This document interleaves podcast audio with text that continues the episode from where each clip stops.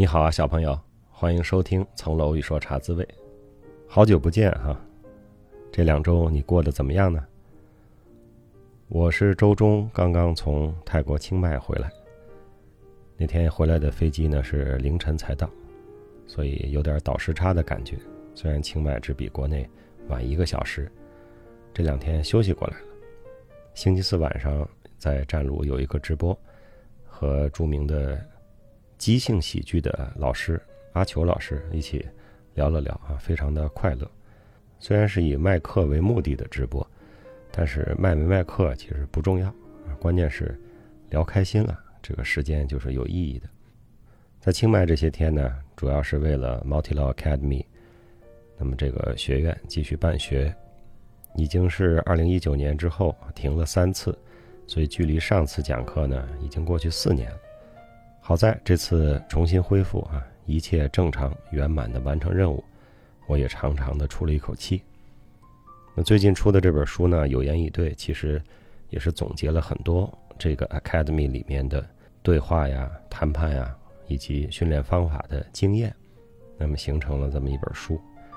我也带到了现场啊，可惜呢，各国友人都表示，要是能翻成英文就更好了。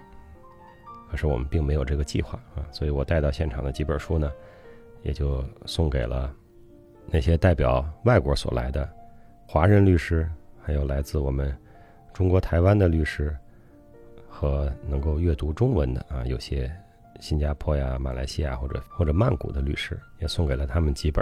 清迈呢也一直在下雨，因为我去那个地方去过很多次，都是在八月的第一周，所以感觉今年的雨水啊比以前要。多不少，以前是两天可能下一场雨，这次是天天都有雨啊，早晨下一会儿，下午下一会儿。我想这和台风在周边的活动啊，把水汽推向了像清迈啊这样的更深的山区也有关系。就像我在清迈时刻关注的，在中国北方的水灾，这其实也是主要来自于台风的影响了。但是受灾地区啊，包括。北京市的一部分，还包括我的老家啊，河北涿州保定一线，这些呢都是非常牵动人心的。那现在这个水灾呢，可能在京津冀区域呢在退去，但是在东北可能会形成新的水灾，防汛的形势还是很严峻的。而且听说还有新的台风要来，所以我们还是要做好准备。气候有变化，尤其是。中国北方华北平原对于水灾这样的事情呢，不管从硬件上还是从大家的心理上做的准备呢，都不够充足啊。随着这个气候的变化呀，我想这方面的工作呀，不管是从防灾的教育和基础设施的建设和更新啊，都有很多的事情要做。我很喜欢看的一出京剧叫《锁麟囊》啊，它讲的就是山东登州发大水。登州发大水，差点做了鬼。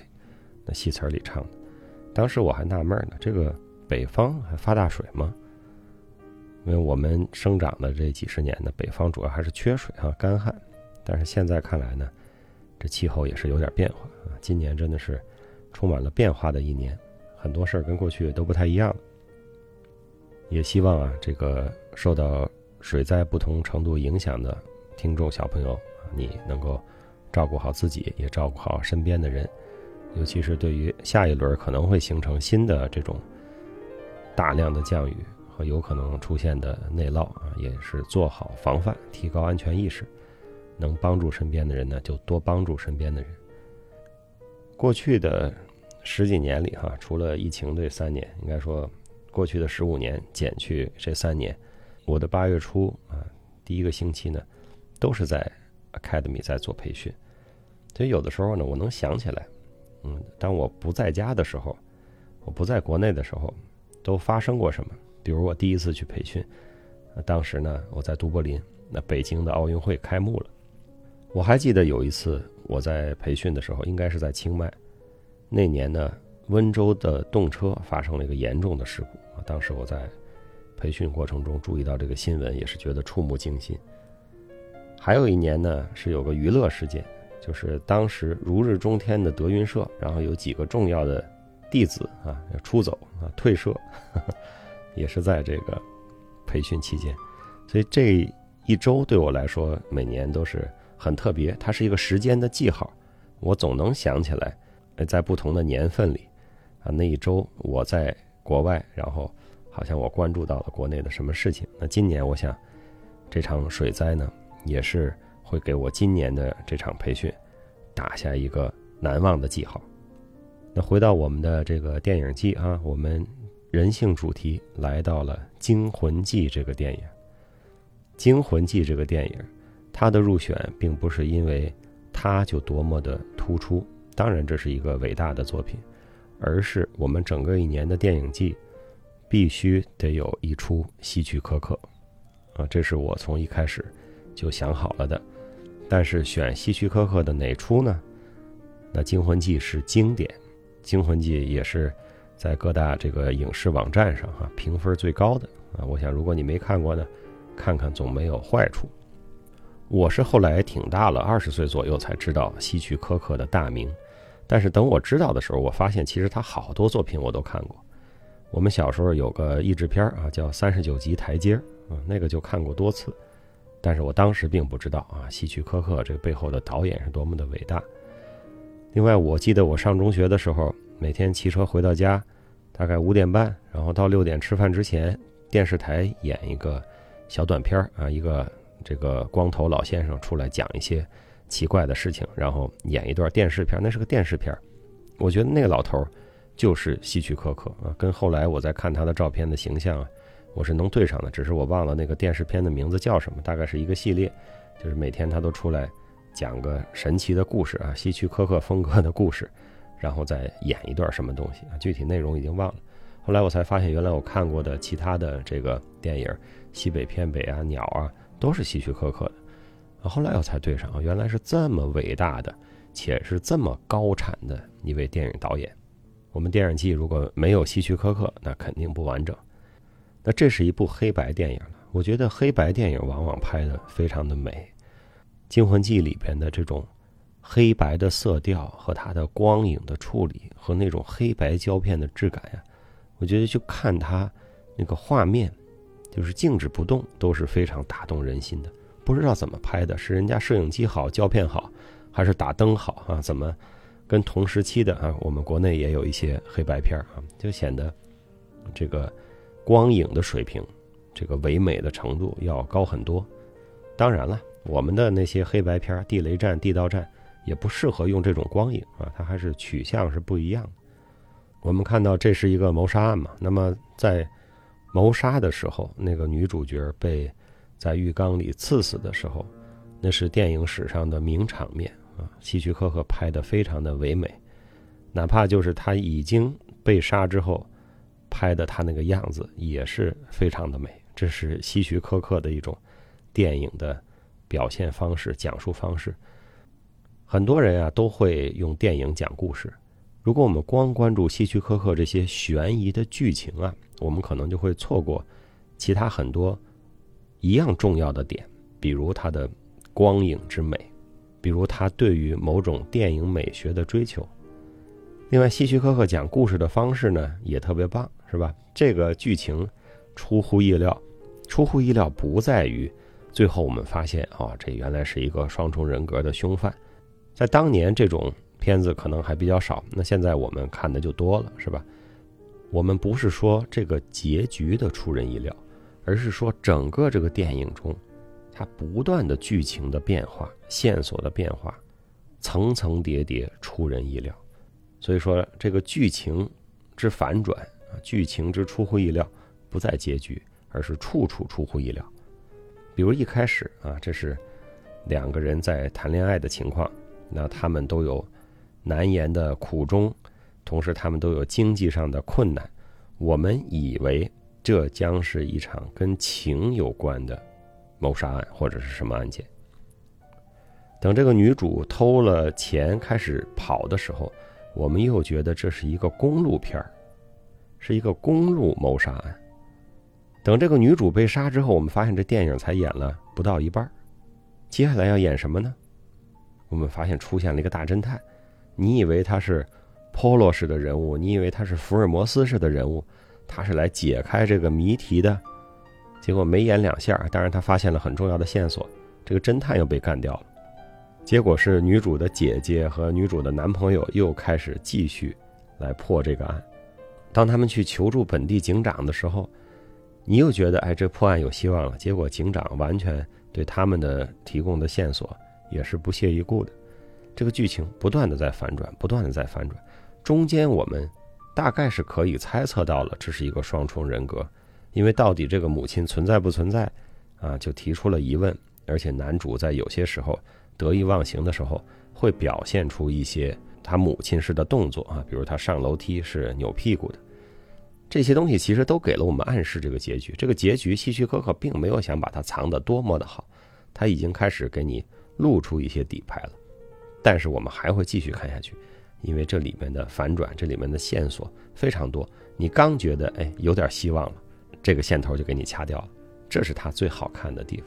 希区柯克在《惊魂记》里揭示的这种人格分裂或者多重人格的这种犯罪，在后来的影视剧里呢，这个主题不断的被致敬，不断的被重复。大家可以随便上网搜索哈，讲人格分裂的电影，其实是还有不少的啊，有些是以人格分裂为主线的，有些是。呃，故事有其他的剧情，但是其中有一个很重要的一个具有多重人格的人物，都很好看。我记得我看过一个叫《分裂》，是吧？好像叫《Split》，一个电影，那个男主角在里边展现出了二十多种人格啊，他应该是也获得了当年的奥斯卡的这个表演奖。这个主题很有意思，但是去演多重人格的演员，那他遇到的挑战。也是非常的大的，我们可以想象，是吧？多重人格其实也是一个有趣的话题啊，这也是扣了我们这个人性的主题。那我们自己啊，觉得自己是正常人的人，我们就没有多重人格吗？我相信一定是有的。就像我们说过啊，心理学讲过，所谓的自我，它是有不同的面相的。所谓的自我是在不同的关系里呈现的。所以你在这个关系里，那亲子关系里呈现出来的是亲子关系的自我，这就是 OK 的。但是你把它拿到另外一个场域里，还是这种人格，那反而就奇怪了，对吧？所以说，我们就是有不同的面相和不同的人格。其实你说什么是正常，什么是不正常呢？真的单一人格就是正常吗？如果我们用多重人格的视角去看，反而单一人格是非常稀少的，对吧？你说谁？能够做到，我在面对任何关系的时候都是一种人格呢？同样的 personality 可以适用在不同的场景，这其实还蛮难的。所以，当我们在认识自己和认识他人的时候，我们有时候不妨用一下这些人格分析的观点，那去想一想，有些人啊，乃至自己为什么会在某些场景下、某些关系里展现出跟过去不一样的样子。有的时候甚至是别人难以理解的样子，这是不是不同的人格的侧重点在起作用？我们认识到很多事情的复杂性，尤其是人啊，人是很复杂的，是很多重的。认识到这复杂性，对于很多事情呢，就有了新的理解啊。对于很多不理解的事儿呢，也就豁然开朗了。那上一周我在泰国期间呢，我和喜马拉雅的各位同事们啊，也在为我们洗米团的第三季做着准备。那第三季的雏形现在已经出具啊，等我们把它确认好，也会向各位发布。我们基本上还会延续每周有广播这样的形式。那我们会把这种。以读书分享为主的直播和互动的直播做成两类情况啊，来交替的进行。然后主题呢，我们大概不外乎大家也知道啊，我大概也不会谈别的，就是文史哲艺是吧？文学、历史、哲学、艺术，就是这些事。那么也是我们喜马拉雅的朋友的建议，我们这次呢是设出一道射线，我们有起始，但是并不像这个电影季一样会有一个明确的终点。我们会从此启程，开始我们的探寻之旅。第三季呢，也希望小朋友你可以继续关注我们洗米团的节目和洗米团的互动。下周呢，也有两次的直播活动，一次是一个法律圈的自媒体叫新泽。那过去在自洽出来的时候呢，也是和新泽的大鱼啊有过对谈。这次还是会和大鱼有个对谈，应该是下周二。那么下周四，作为战炉那门课啊，令人心动的专业精神，我邀请了四位嘉宾吧。那么第三位嘉宾也是很熟悉的朋友啊，崔崔老师，我们会有一个对谈。不过这次呢，是我采访崔崔，以前都是他采访我。这期的茶滋味呢，我们就先聊到这里。我期待着各位星期天晚上在新米团直播里的发言。最近呢，因为下雨啊，天气变得有些凉爽，我也开始恢复了跑步的锻炼。因为我五月份的时候膝盖有点不舒服，有一段没跑步了。那这次在 Multi Academy 里面呢，又结识了两位新跑友啊，我们还成立了一个这个 WhatsApp 的跑团。一位来自美国，一位来自菲律宾，他们都是非常有经验的。我跟他们咨询了一下关于运动损伤的防护啊，和我一些嗯跑步上的疑惑啊，他们给了我一些解答，更多的是给了我一些信心。我又开始逐渐的恢复了。正好天气凉爽啊，回到北京这几天，我已经跑了两三次了。所以这个时候啊，立秋之后，除了贴秋膘，我还要提醒你，小朋友，我们共勉。请努力找时间读书，请努力找时间锻炼，请多多帮助他人。这期茶滋味我们就聊到这儿，下周再见。我祝你周末愉快。